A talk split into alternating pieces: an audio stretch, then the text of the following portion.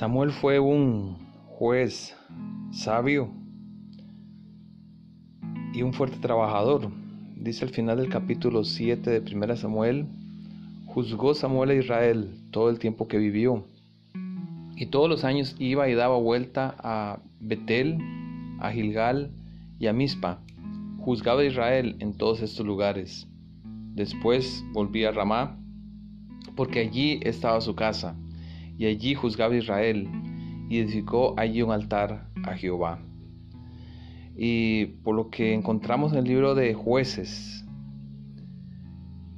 y en esta sección de Samuel, eh, el juez era una persona que prácticamente tomaba en sus manos todas las responsabilidades del liderazgo del pueblo de Dios.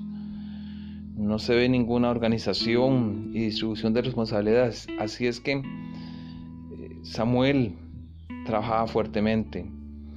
Dice el texto que, continuando el relato en el, versículo, en el capítulo 8, que Samuel envejeció y él colocó a sus dos hijos. Él tuvo dos hijos, el nombre de su primogénito fue Joel y el nombre del segundo Abías, y eran jueces en Berseba, al sur de Israel. Tal vez los puso un poco lejos pensando que ellos eh, podían ayudarle en ese sector y no tenía que hacer ese gran viaje hacia el sur. Pero, dice a continuación, pero no anduvieron los hijos por los caminos de su padre, antes se volvieron tras la avaricia, dejándose sobornar y pervirtiendo el derecho. Y qué triste es pensar que el padre fue un gran líder, pero los hijos fallaron. Y esto nos recuerda a Elí y a sus hijos. Y realmente cuando vemos estas historias, uno recuerda que ser padre no es fácil. Aún para Samuel, un hombre de Dios, educar a sus hijos no fue fácil, y en este detalle definitivamente falló. Y esto se da sobre todo en los hijos, no solo de líderes espirituales, como líderes de iglesia, pastores, pero también se da en, en aquellas personas que tienen cargos importantes y que tienen un fuerte trabajo Nótese que en primer lugar los hijos de los líderes están expuestos. Debido a la posición de su padre son personas más públicas, sobre todo en un ambiente tan observador como lo es el ambiente de una congregación.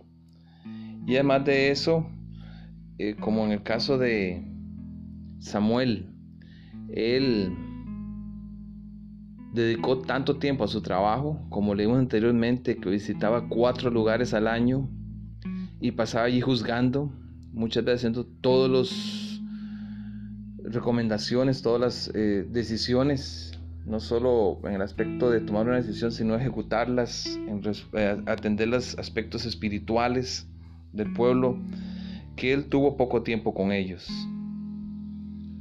con sus hijos. En estos primeros capítulos de Primera de Samuel encontramos en medio de todos los relatos, tres padres de familia.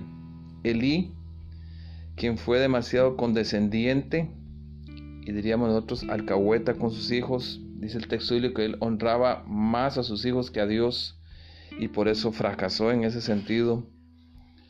Pero también Samuel, que el error de él fue que él estaba demasiado ocupado para guiar a sus hijos.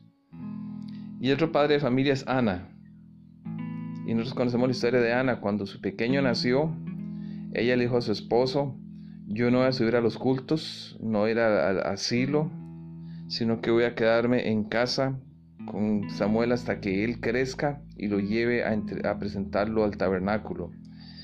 Y aquí está el secreto del éxito, o uno de ellos para educar a los hijos, y fue que Ana dedicó tiempo, en primer lugar, y hacen nuestros hijos más que sermonetes y largos discursos y reprensiones. Lo que necesitan es tiempo de calidad, lo que necesitan es la amistad de su padre más que una relación de, arriba hacia abajo. Necesitan un amigo, una amiga. Y finalmente que Ana tenía clara en su mente que ella estaba preparando a su hijo para una obra especial. Y creo que si todo padre tiene eso en mente, que su hijo va a ocupar un lugar, que su hijo va a ser que va a seguir adelante con, con la obra, con el mensaje, va a triunfar. Recordemos los tres secretos, tiempo, amistad y tener claro que estamos preparando a nuestros hijos.